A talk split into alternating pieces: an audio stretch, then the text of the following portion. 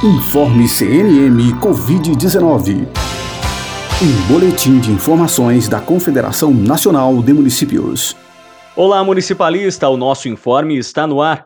Nesta quarta-feira, data que é celebrado o Dia Mundial da Saúde, a Confederação homenageia todos os profissionais que estão na linha de frente no combate à pandemia.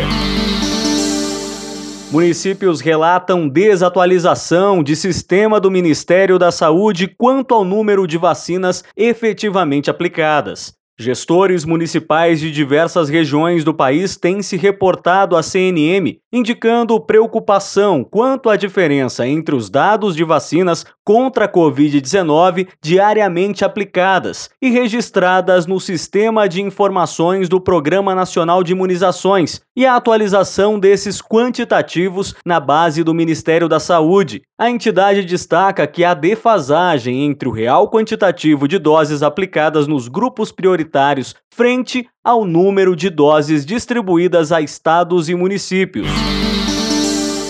Portarias autorizam mais de 1.500 leitos de UTI Covid-19. O Ministério da Saúde autorizou nesta quarta-feira recursos para 1.502 novos leitos de unidades de tratamento intensivo, a UTI, adulto e pediátrico tipo 2, para uso exclusivo de pacientes da Covid-19. Detalhes da liberação estão publicados nas portarias 623 e 624 de 2021. Pesquisa mostra a efetividade da Coronavac contra a variante P1.